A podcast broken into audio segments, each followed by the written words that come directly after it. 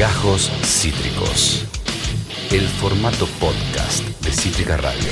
En el marco del programa de fortalecimiento de enseñanza Volver a la Escuela, el ministro de Educación Jaime Persic, ministro de Educación, recibió a los curas del movimiento Villero con el objetivo de articular acciones para que los estudiantes que se desvincularon de la escuela durante la pandemia regresen y terminen sus clases. La deserción escolar es quizá una de las, no, quizá no, es una de las peores secuelas que nos ha dejado la pandemia. Y aún estamos luchando, estamos empezando una larga lucha, lucha por contenerla. Para hablar de, ayer se reunió con diferentes curas del movimiento villero, José María de Paola, bueno, el padre Pepe, conocido como el padre Pepe, Charlie Olivera, eh, el Tano Angelotti y Lorenzo Toto de Bedia, uno de los representantes del movimiento de cura villeros que ayer estuvieron con el ministro Persic hablando de qué hacemos ante la deserción de pibes y pibas de la escuela. Estamos en conexión justamente con Lorenzo Toto de Bedia, que se hizo el momento para conversar con el padre Lorenzo Toto de Bedia.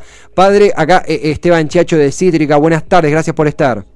Hola Esteban, ¿cómo están? Muy bien, muy bien. Eh, consultarle primero eh, la palabra deserción que, que, tanto, que tan mal nos hace y que lamentablemente tan anexada está a la realidad. ¿Cómo fue la reunión con Persic? ¿Qué balance sacás de, del intercambio con el ministro? Tuvimos una reunión muy positiva ayer con el ministro. Nosotros ya venimos trabajando con, con Jaime Persic hace tiempo.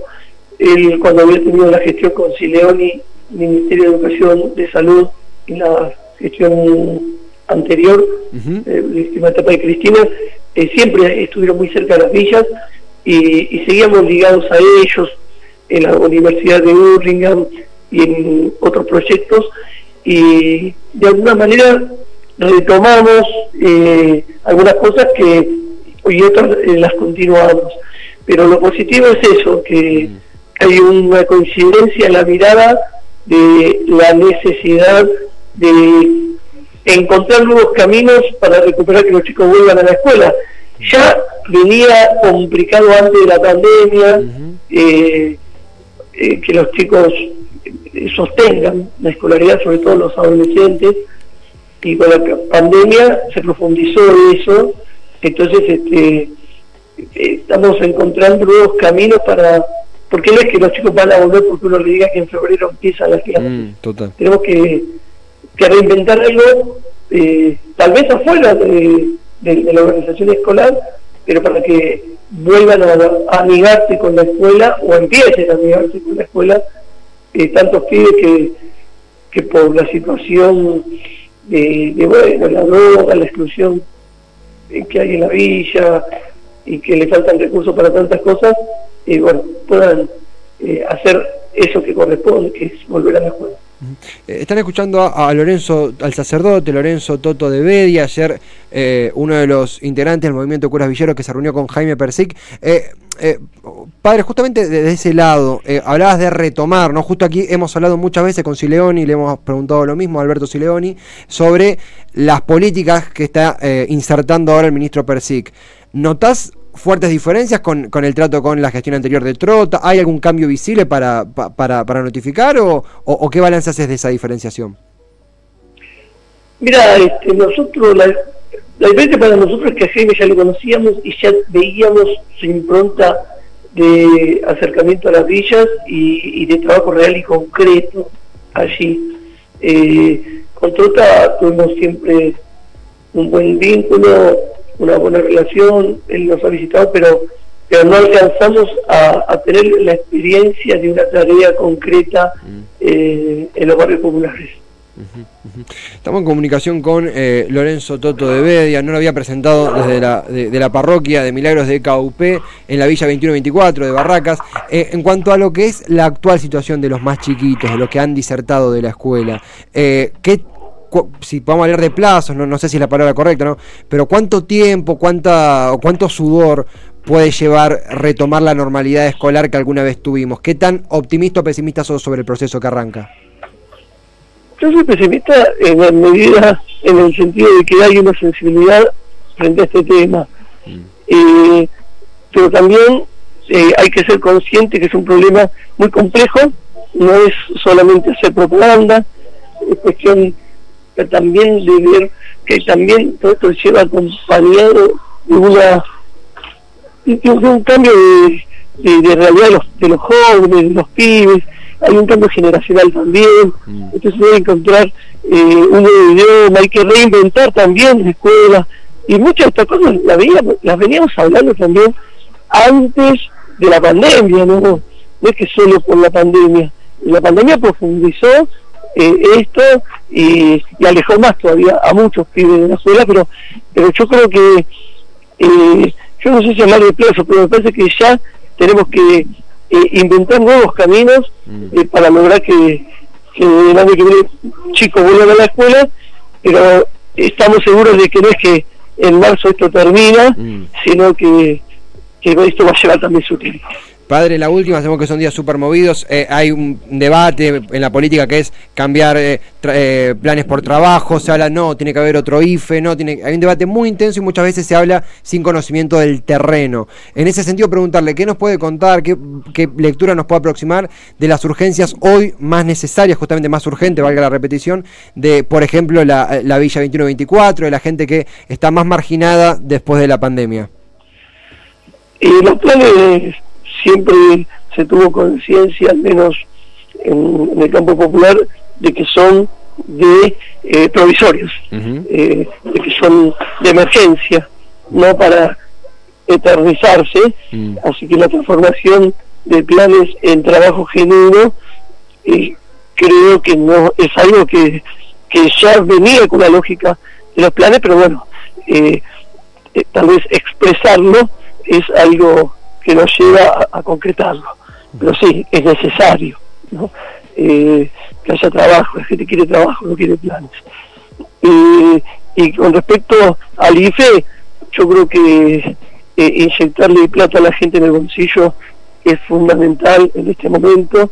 Eh, obviamente yo no sé la parte técnica Mm. de las posibilidades de esto, pero me parece que si fuera posible sería un paso re importante porque si bien se ven pequeñas eh, visos de, de apertura, de laburo, etcétera, Mm. eh, todavía eso no, no se expandió mucho por una cuestión de tiempos, así que me parece que si se pudiera hacer algo en el sentido de, digamos, algo tipo un IFE 4, pero repito, no tengo los elementos para ver si eso es posible, pero yo creo que sería bueno eh, que, que algo de eso se dé. Padre, muchísimas gracias por, por conversar, por intercambiar acá en Cítrica. Eh, el abrazo y bueno, gracias por, por el tiempo. Bueno, gracias a ustedes, hoy tuvimos un encuentro con docentes de la Villa 21, Sí, sí. realmente muy rico. Eh, en respecto a justamente esta situación de la diserción. Sí, sí, porque nosotros hacemos un encuentro anual de docentes Claro. de todos los colegios que tienen alumnos de la villa y, y se tocó este tema también y es algo que me parece que tenemos que, que poner arriba de la mesa en todos lados. Absolutamente, absolutamente. Padre, gracias, en serio. Buena, buenas tardes y será hasta la próxima. Gracias, que Dios los bendiga. Lo mismo eh, al padre Lorenzo Toto de Bedia, eh, eh, cura eh, que responsable de la parroquia de los Milagros de, Cau, de Caucupé, eh, en la villa 2124 de Barracas. La verdad, teníamos una banda de ganas de tener este intercambio. Habíamos visto la noticia de la reunión de Jaime Persic con los eh, eh, representantes del movimiento de curas villeros. eh, una pieza tan importante de, de la historia argentina. Y digo, lo digo como ateo, ¿verdad? Yo tuve la, la fortuna de, de- de, por ejemplo, cruzarme en el colegio en alguna materia con los libros de la iglesia tercermundista. Tuve la chance de. digo la chance porque son personas y libros accesibles que, que cualquiera puede encontrar, hasta incluso online, y, y puede leerlo. De, de charlar con Rubén Dri, que es uno de los más historiadores que más han buceado en los, los curas tercermundistas, la iglesia, las iglesias populares. Digo, eh, eh, lo digo sin, sin, sin. Yo siempre digo, envidio a, los creyentes, envidio la creencia, ojalá pudiera. Y eso no quita que podamos intercambiar y entender el rol muy importante que tienen, eh, de nuevo, lo- lo- el movimiento de curas villeros en, los- en los barrios de emergencia, en las villas. Eh, justamente que a veces en, la televisión las utilizan como escenario para, ni siquiera escenario, como, como parodia para hacer series, digo, no sé, no quiero entrar en esa, pero la realidad es que está muy jodida, está re jodida la cosa en, en cuanto a la deserción escolar y se acentúa más en los barrios de emergencia. Entonces, por, si juntamos toda la información que hemos tenido, hay una importante diferencia entre lo que está haciendo Persic y lo que está haciendo Trota. En mi humilde lectura, creo que Persic ha activado un plan que por motivos que políticos o por motivos de logística Trota no ha sabido desarrollar, que es el regreso de los chicos al aula. Y también algo muy, muy, muy piola, muy interesante que dijo eh, eh que es reinventar el aula, que ya lo había dicho Sileoni, que afortunadamente creo que ha estado aquí por lo menos cinco veces y, siempre nos atiende el teléfono para charlar, reinventar el aula.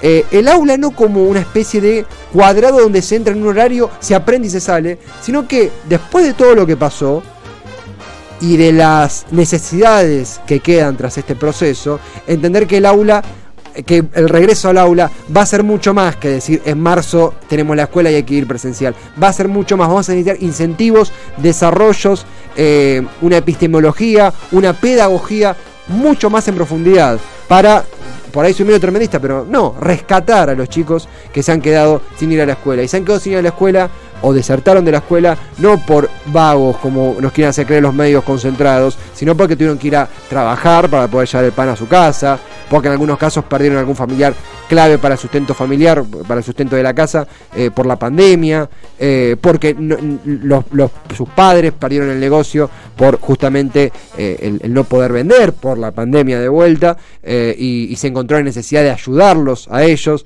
Entonces es un tema súper, súper, súper sensible que queríamos abordar en la tarde de Cítrica Radio en esta nota con el padre Lorenzo Toto de Bedia. Esto fue Gajos Cítricos. Encontrá los contenidos de Cítrica Radio en formato podcast en Spotify, YouTube o en nuestra página web.